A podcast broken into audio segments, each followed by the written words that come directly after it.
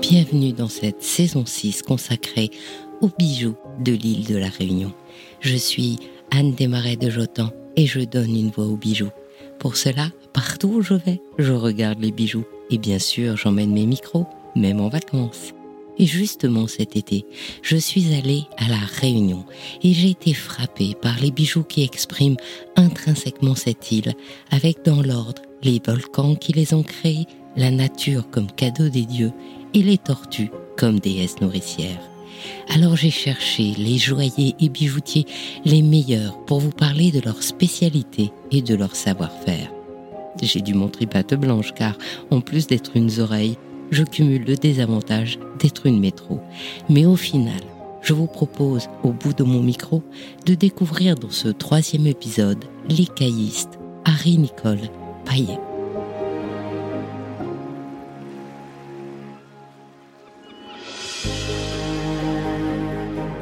Aujourd'hui, je suis avec Harry Nicole Payette, qui est maître écailliste. Bonjour Nicole. Bonjour. Alors, comme vous êtes maître écailliste, on va tout de suite raconter à nos auditeurs qu'en fait, on travaille de l'écaille de tortue.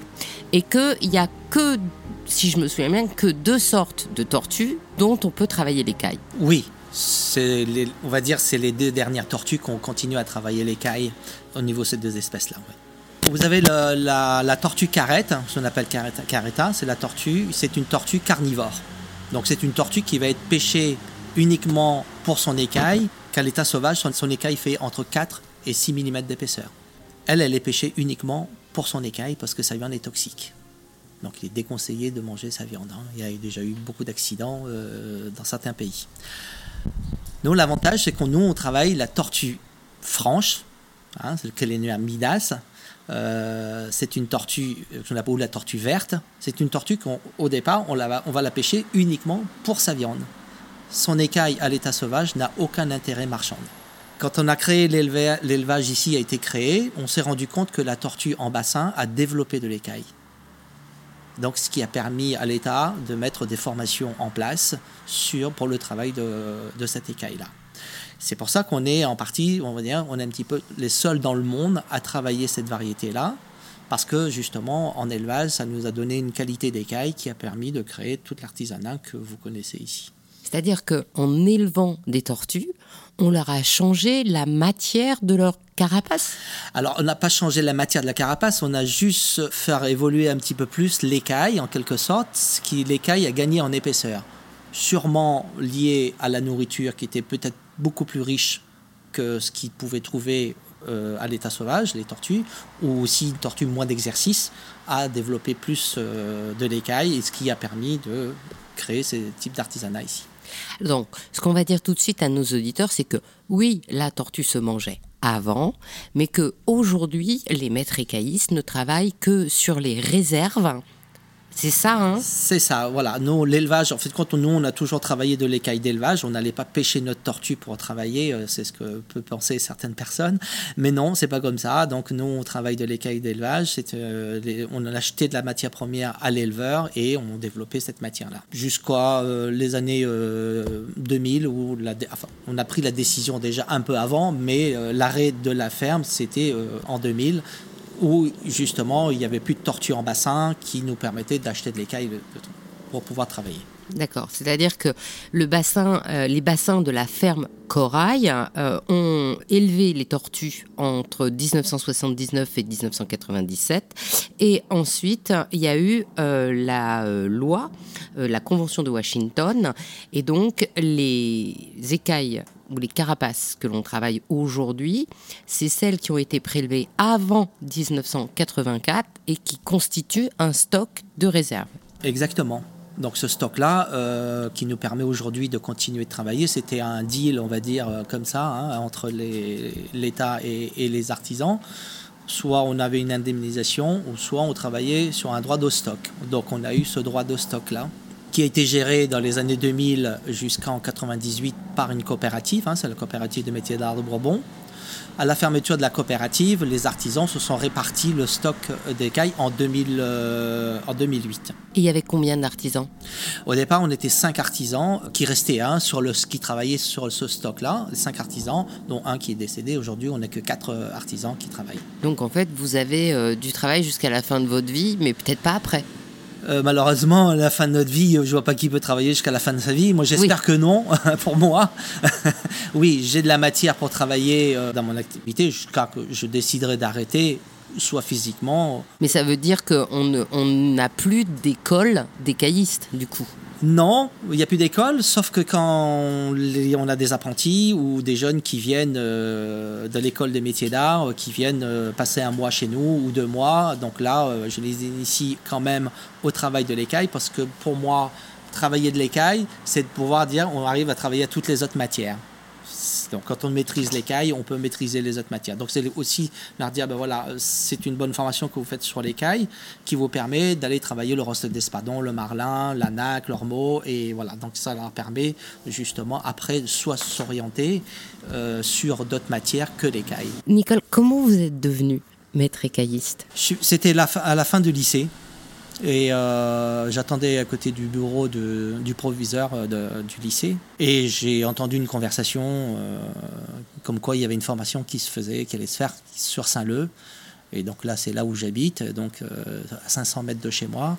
Et je savais que j'avais encore un petit peu de temps avant mon service militaire, avant d'appeler. Donc je me suis dit, pourquoi pas faire une formation quand le directeur était disponible, je suis allé le voir et je lui ai dit voilà ça m'intéresserait et il m'a mis en donné mes coordonnées aux formateurs qui m'ont appelé. Et donc il y avait un formateur qui venait euh, de l'école Boulle hein, pour nous former sur le travail de l'écaille et euh, d'autres personnes qui étaient intervenants, qui étaient dans les bénisteries, marqueteries et d'autres des artistes qui ont fait des formations. voilà, moi j'ai fait une formation pendant six mois et au bout de ces six mois, j'ai euh, arrêté. Euh, je pouvais renouveler encore six mois de formation. Là, j'ai arrêté. Je suis allé travailler chez un laqueur. Et donc, j'ai appris le travail de la laque. Et quand ils ont quitté le département ou ils ont arrêté de travailler sur l'île, euh, c'est là que je, je, me suis mise à mon compte. Donc voilà, donc je suis devenu écaïste, laqueur. voilà, c'est parti comme ça. C'est parti comme ça. Et maintenant, vous êtes maître artisan. Alors, depuis tout à l'heure, vous me dites que je suis maître artisan, c'est gentil pour moi, mais jusqu'à présent, je ne suis jamais allé chercher ce titre-là, parce que pour moi, les titres, euh, c'est pas quelque chose. C'est peut-être mon rapport avec l'éducation qui fait que je suis pas quelqu'un qui, recherche ces titres-là, donc je suis avant tout artisan.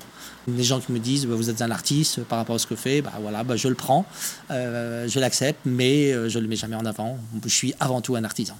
En tout cas, le métier a beaucoup changé, puisque vous parliez de l'école Boulle, mais en fait, j'ai lu que euh, le travail de l'école venait au début du travail des, des tablotiers qui arrivaient à faire des choses planes, donc du XIIIe siècle, et que le travail de l'écaille tel qu'il est maintenant datait même pas du 18e, mais du 19. Alors, il faut savoir qu'il y a eu des choses qui sont encore plus anciennes, hein, parce que vous avez quand même euh, des choses qui sont venues d'Asie à l'époque. Hein. Vous savez, le, alors, moi, je travaille une technique de lac qui a été mise au point par les ébénistes français à l'époque de la Compagnie des Indes. Donc il faut savoir qu'à cette époque-là, il y a déjà une concurrence qui arrivait d'Asie avec des meubles laqués, avec des décorations dessus, de nacre ou d'autres choses, ou même de l'écaille qui est dessus. Et ça a été une concurrence pour les ébénistes français et anglais, parce que c'était les deux pays qui dominaient un peu le, ce, type d'artisanat, enfin de petit artisanat, de, savoir-faire. Et donc moi, euh, j'utilise le même procédé qu'à l'époque. Ça veut dire que euh, à l'époque, ils n'avaient pas de lac, parce que la laque vient du laquier. Donc c'est la sève, hein, donc ça n'existait pas en Europe, ça existe seulement qu'en Asie. Et euh, pour remédier à ça, les ébénistes français, ils avaient la technique euh, du vernis. Donc l'idée était de teinter le vernis pour obtenir des couleurs. Et à partir de là, on va dire que la laque synthétique est née, en quelque sorte. Et sur le travail de l'écaille, alors vous le feriez remonter à quand? Bah, Depuis la nuit des temps, parce que les premiers, parmi les premiers hameçons pour pêcher le, poisson, c'était en écaille. Ah déjà. déjà. Voilà. Donc euh, c'est quand même quelque chose qui remonte euh, à bien longtemps. Ah, je ne pourrais pas vous dire euh, exactement, ou je ne sais plus, peut-être que ça a été dit maintenant, avec l'âge, on perd un peu tout. Et donc, euh, voilà, donc déjà, pour vous dire que déjà, on pêchait les poissons avec de l'écaille, euh, en, en faisant des hameçons avec de l'écaille. Donc on a dit tout à l'heure que on ne, on ne tuait plus les, les tortues pour travailler l'écaille. Donc il reste des réserves. Donc vous, vous avez des réserves pour transmettre le métier ou pas?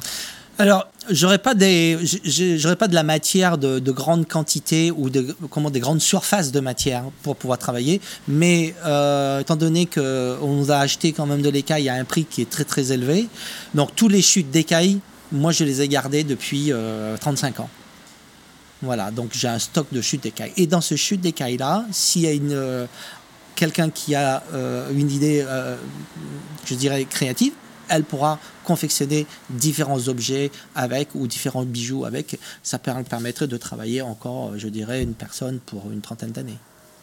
Donc, ce serait quand même intéressant pour nous de pouvoir euh, demain, euh, en espérant qu'on va pouvoir euh, revendre ou transmettre à un jeune qui voudrait bah, réutiliser ces matières-là au lieu de la, la détruire. Ce serait quand même assez, assez bête, je trouve. Et du coup, est-ce qu'il y a beaucoup de jeunes qui essayent d'apprendre le métier? Il y a des jeunes qui passent chez moi.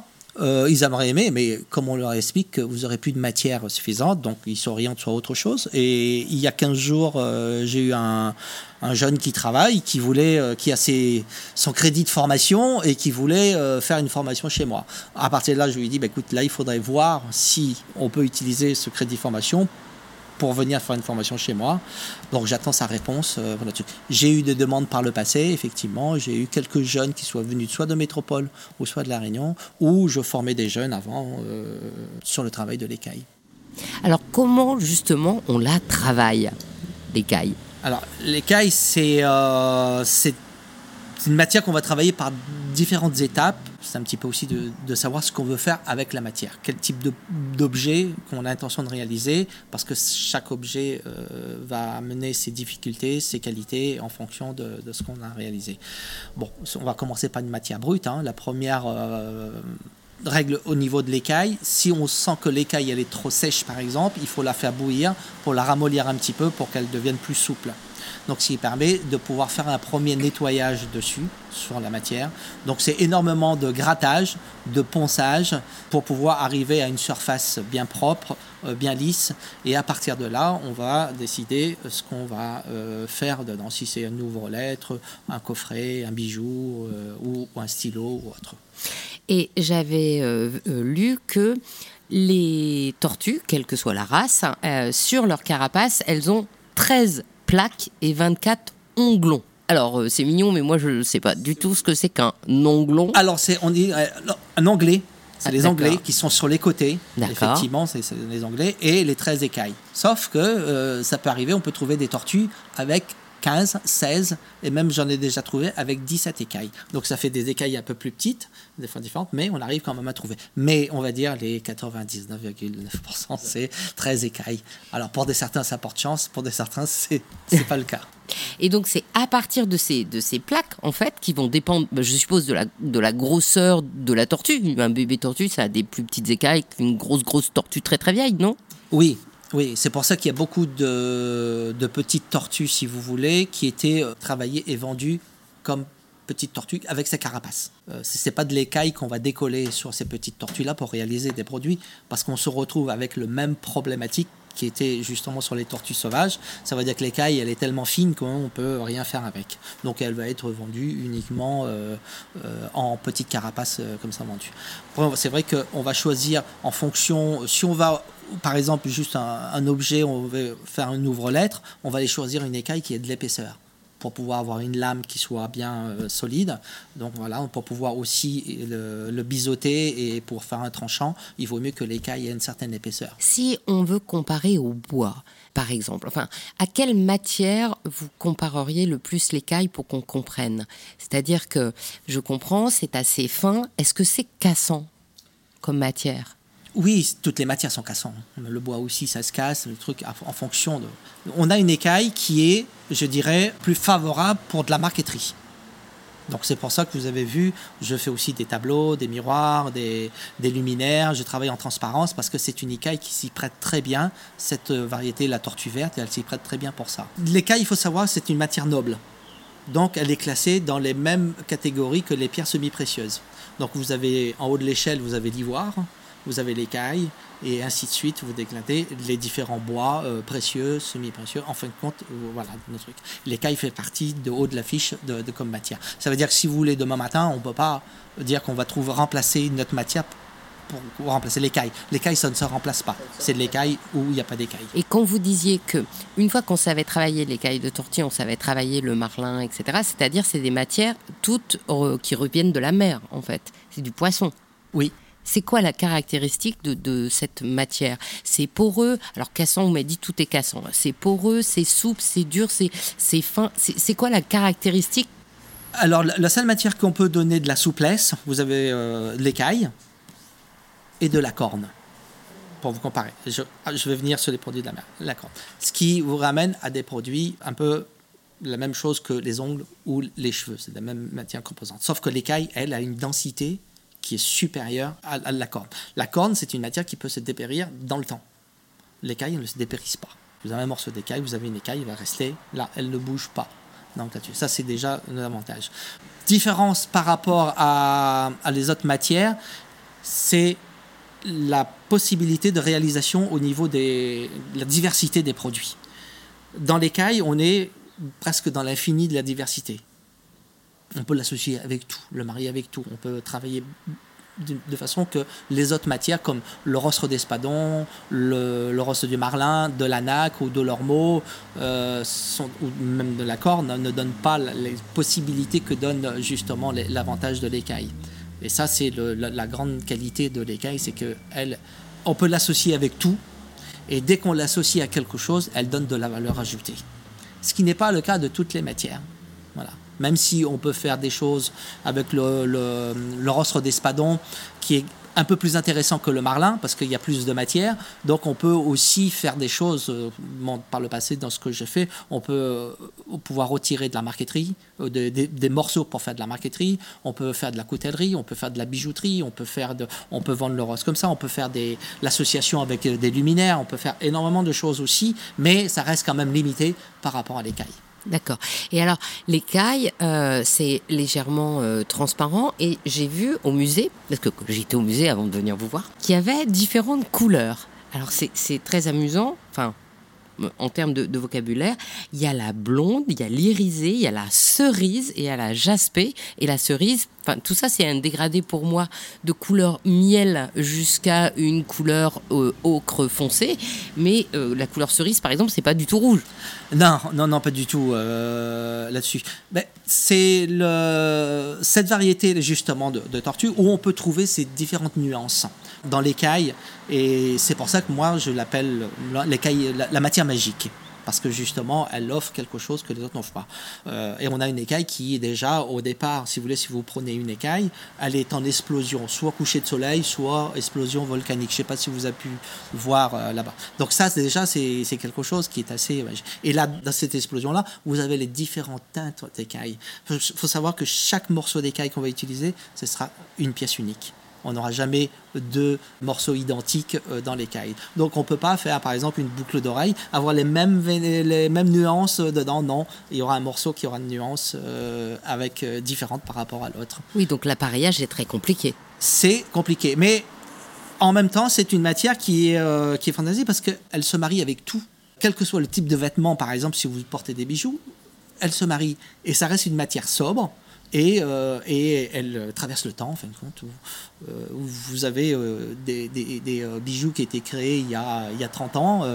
Ben Aujourd'hui, elle est toujours d'actualité parce qu'elle se marie toujours dans le style qu'on a aujourd'hui. Et, et, ces différentes couleurs, elles sont homologuées ou c'est vous, les, les maîtres écaillistes, qui avez déterminé ces couleurs? Parce que par exemple, pour nos auditeurs, bon, ben, blonde, c'est un miel, euh, je dirais, comme un miel crémeux.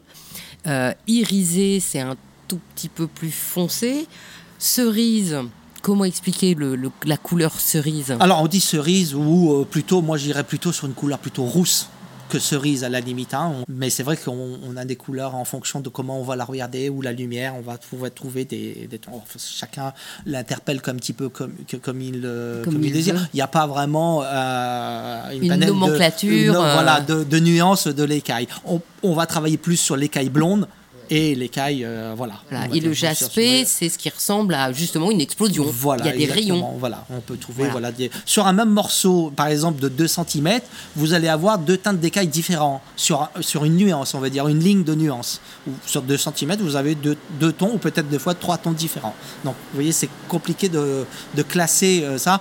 Moi, je m'arrête tout simplement à l'écaille blonde et l'écaille euh, plus panachée en quelque sorte, hein, de différentes couleurs. Et est-ce que c'est fragile Parce que j'ai vu dans, dans la boutique euh, un pendentif en forme de fleur et les, tout est en 3D. Quoi. Les écailles forment les petites pétales complètement ouvertes. C'est pas à plat, c'est vraiment en forme. Il y a deux rangées de pétales. Est-ce que ça, c'est fragile alors Non, non l'avantage c'est ça. Il faut savoir, quand on fait un bijou, il faut savoir choisir ses morceaux d'écaille en fonction de ce qu'on veut faire. Il y a des bijoux, je ne le je fabrique pas, ou si euh, je dois le fabriquer, je vais utiliser un support. Quand vous allez utiliser certains morceaux d'écaille, comme là vous voyez pour la fleur, euh, là, c'est une c'est des, petits morceaux d'écaille qui sont taillés en, pétales de fleurs. Et la façon où j'ai fabriqué le support, est faite que, en partie, vous avez une, partie assez importante qui va rentrer dans, cette matière-là et qui va être collée et qui va donner de la ri- rigidité justement à ce bijou-là. Ce bijou peut tomber par terre, elle ne va pas se casser. Parce que l'écaille est une matière quand même assez légère et puis elle, a, elle, un peu, elle rebondit un peu, on va dire. Bon, vous prenez un marteau, vous allez taper dessus, vous allez l'écraser comme, un- Oui, comme mais tout- on- comme Avec un marteau, voilà. on casse aussi le diamant. hein. Voilà. donc euh, voilà, c'est normal. Si je dois utiliser de l'écaille qui soit très fine, je vais utiliser un support en dessous. Comme vous avez vu euh, la boutique, vous avez des nacres. Euh, par exemple, vous avez le, le flamboyant, vous avez le tronc euh, de l'arbre qui est en écaille. Donc là, je vais utiliser une écaille qui a une certaine épaisseur pour pouvoir travailler euh, sur ce support-là. Oui, le bijou dont vous parlez, si je me souviens bien, c'est un pendentif en forme de disque qui est en nacre. Et le flamboyant, c'est un arbre ici très célèbre. Et donc, vous avez créé le tronc en écaille, ce qui fait que vous faites euh, coexister plusieurs matières sur ce pendentif. Et d'ailleurs, les feuilles sont en. Les petites fleurs rouges flamboyantes, c'est en. Alors, c'est des, des pigments. C'est des pigments Voilà. sur l'écaille ou sur la Ah, nacre. non, sur la nacre, qui peut aussi être mise aussi sur l'écaille euh, en partie dans le truc. Donc vous avez sur ce pendentif-là, vous avez euh, la nacre, vous avez l'écaille, vous avez les pigments, et après vous avez une laque euh, transparent qui viennent envelopper l'ensemble pour pouvoir protéger le tout. Et après vous avez les différents accessoires qui pourraient accompagner le, ce pendentif. ouais. Oui, parce que ce que j'ai vu dans, le, dans le magasin, c'est que non seulement bah, vous travaillez l'écaille, mais vous travaillez aussi beaucoup de formes qui sont des hommages hommage à la Réunion. Oui, on veut dire c'est un petit peu le, faire des bijoux qui, qui sont un petit peu euh, liés à la, culture, un petit peu culturelle, on va dire, euh, à la Réunion. Bon, pour présenter déjà aussi, pour montrer euh, ce qui existe, hein, parce que ça m'arrive de faire des expositions en métropole, donc ça m'arrive de montrer euh, ben voilà, les différentes euh, euh, choses qu'on peut exister aussi à la Réunion, et, et ça permet aussi d'avoir le contact avec la personne qui regarde aussi et qui se pose des questions. C'est quoi? Donc là, par exemple, l'arbre, vous avez le flamboyant et le jacaranda. Donc là, on va arriver dans la période euh, de octobre-novembre, c'est les jacarandas qui va être en fleurs. Et après, vous Et c'est bleu. Alors c'est pas bleu. Le jacaranda, ça va en fonction de la lumière. C'est violet, bleu, euh, vous avez euh, différentes couleurs parce que ça va changer de couleur à la lumière le jacaranda. Ce qui est une très très. euh, Et puis c'est aussi connu sur le nom de l'arbre qui pleure. Pourquoi Parce que c'est un arbre qui fleurit en été, évidemment. Donc, entre l'octobre-novembre, il fait une grosse chaleur. Donc, euh, la forme des, des fleurs, ça donne comme une espèce de petite poche au niveau de, de la fleur. Et quand le soleil tape dessus, ça fait de la condensation. Et la condensation, ben, ça retombe sous l'arbre. Et donc, vous avez sous l'arbre qui est mouillé et tout à côté qui est sec. Donc, voilà, c'est l'arbre qui pleure, quelque sorte. Voilà. En tout cas, euh, l'arbre qui pleure reste toujours beau. En, euh, en écaille, il n'y a pas de problème. Quel est euh, le bijou que vous avez aimé le plus faire en écaille dans votre carrière? Oh, ça c'est une question. je ne m'attendais pas du tout à ça. Non, je n'ai pas de, de préférence. Le, le problème, c'est que je, je fais souvent des choses et j'oublie. parce que j'aime pas faire régulièrement la, la, chose, ça me lasse. Là, pour vous dire quel est vraiment le, bijou que j'ai préféré dans le truc, je ne pourrais pas vous le dire parce que, enfin, je les aime tous, tous. que je fais. Et puis voilà. La fleur, par exemple, sur le, pour revenir sur ce, ce pendentif-là, elle a demande un travail de technique un peu différent. Donc, euh, sur le côté technique, j'aime beaucoup le travail que j'ai fait là-dessus. C'est un défi. Vous aimez euh, vous donner des défis voilà. comme tout bon maître artisan, c'est ça Voilà. Donc, euh, voilà, tout ce qu'on rentre dedans. Là, par exemple, je suis sur des bracelets, un mariage corne, écaille, lac et différents pigments. Ça peut aussi y aller dessus. Feuilles d'or et voilà. Donc ça c'est ce que euh, je, suis en train de préparer qui sera pour les fêtes de fin d'année. Donc chaque nouveau design en fait, voilà, c'est ça qui vous plaît. C'est difficile euh, dans notre euh, métier parce qu'il faut quand même, pour les gens qui vous suivent, vous savez, au bout de 35 ans, donc vous avez toujours des gens qui vous accompagnent. Donc eux, ils ont envie de voir qu'est-ce que vous avez fait cette année, de différents par rapport à l'année dernière. Donc aussi bien pour les, les objets euh, de décoration d'intérieur ou sur les petits objets qui peuvent être sur des bijoux ou autres. Alors j'ai vu un truc qui m'a intrigué. On m'a dit que ça s'appelait lambrequin. Qu'est-ce que c'est que le lambrequin? Le lambrequin, c'est une décoration qu'on met autour des maisons créoles. Voilà. Par le passé, il paraît que ça c'est des arabesques. Hein. Oui, voilà, c'est ce que vous voyez. Et en fonction, il paraît que ce que j'ai vu, j'ai entendu, en fonction de l'importance de, de, la personne qui mettait ça autour de la maison, donner de l'importance à la personne qui habitait à l'intérieur. C'est ce qui fait les petites dentelles le long des toits, le long des fenêtres. Et alors, on m'a dit aussi que si on avait en dessous, c'est qu'on était riche. Si on avait en dessous et au-dessus, c'était encore mieux. C'est ça? Oui, voilà, ça va dépendre de l'importance de, de, la personne qui habite la maison. En fait. Et donc, du coup, vous avez traité ce motif aussi en, en écaille Oui, je, je le fais euh, beaucoup sur les barrettes. J'aime bien euh, mettre de l'embroquin parce que ça fait comme une barrette ou je n'ai fait aussi pas mal par le passé. C'est des marque-pages avec euh, des formes de style lambroquin. Donc, c'est quelque chose qui est très joli et puis c'est une bonne histoire de, sur l'île. Et euh, euh, dernière question, donc vous oubliez à chaque fois vos bijoux. Est-ce qu'il y a un bijou, une forme, quelque chose que vous auriez envie de faire que vous n'avez pas encore eu le temps de faire? Un défi? Avec l'écaille Sur les bijoux? Ouais. Ben, C'était des choses que ben, je l'ai fait l'année dernière sur des modèles de bijoux que j'ai fait euh, ça parce que je me disais qu'il faut que je, retravaille ces, euh, cette matière-là de cette façon-là. C'est en fin de créer un bijou qui s'articule en fin de compte, qui, peut s'ouvrir et fermer et, et accompagné avec euh, de l'ormeau, du rostre d'espadon et de l'écaille avec une décoration d'une pierre et, et de l'argent. Et vous m'avez dit que de toute façon l'écaille c'était bien parce que ça permettait de rentrer dans les autres matières. Et donc j'ai vu que vous faisiez aussi des très grosses manchettes. Et il y a de l'écaille dessus, mais elles ne sont pas toutes en écaille, c'est ça? Il y a deux matières. Oui, voilà, le, si vous parlez des gros bracelets tout noirs que vous avez vus. Des grosses manchettes. Voilà, vous avez un travail de corne euh, dessus, et puis vous avez un travail de lac avec la décoration écaille ou une décoration florale qui peut être dessus. Et donc vous creusez la corne pour mettre l'écaille dedans? Non, pas du tout.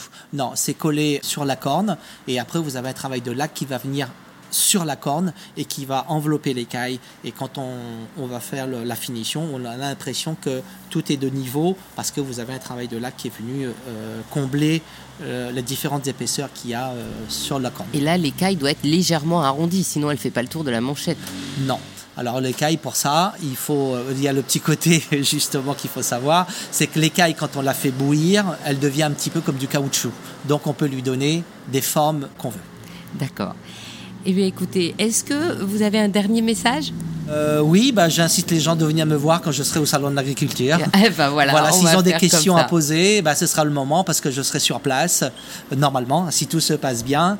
Euh, voilà, donc ils pourront poser des questions en direct. Sur l'écaille. Eh bien, écoutez, merci beaucoup Nicole. À bientôt. C'est moi qui vous remercie. Au revoir.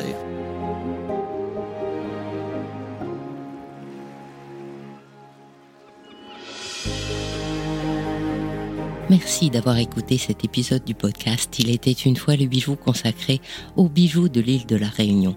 Je vous mets dans la page du podcast le lien pour caïstes, Harry-Nicole Paillet. Si vous avez aimé cet épisode, partagez-le sur les réseaux sociaux. Si vous souhaitez faire parler de vos bijoux et de votre maison, je serai ravie de vous accueillir en partenaire dans mes podcasts natifs ou de vous accompagner pour créer votre propre podcast. La semaine prochaine, je vous retrouve sur le podcast Brillante, le podcast des femmes de la joaillerie. Notre rendez-vous sur le podcast Le bijou comme un bisou sera le 2 mars. Mais notre prochain épisode sur ce podcast, pour le quatrième et dernier épisode de cette saison, sera le 26 mars et nous entendrons Olivier Waro, le médiateur culturel du Madois, le musée des arts décoratifs de l'océan Indien. N'a retrouve ou n'a revu ça.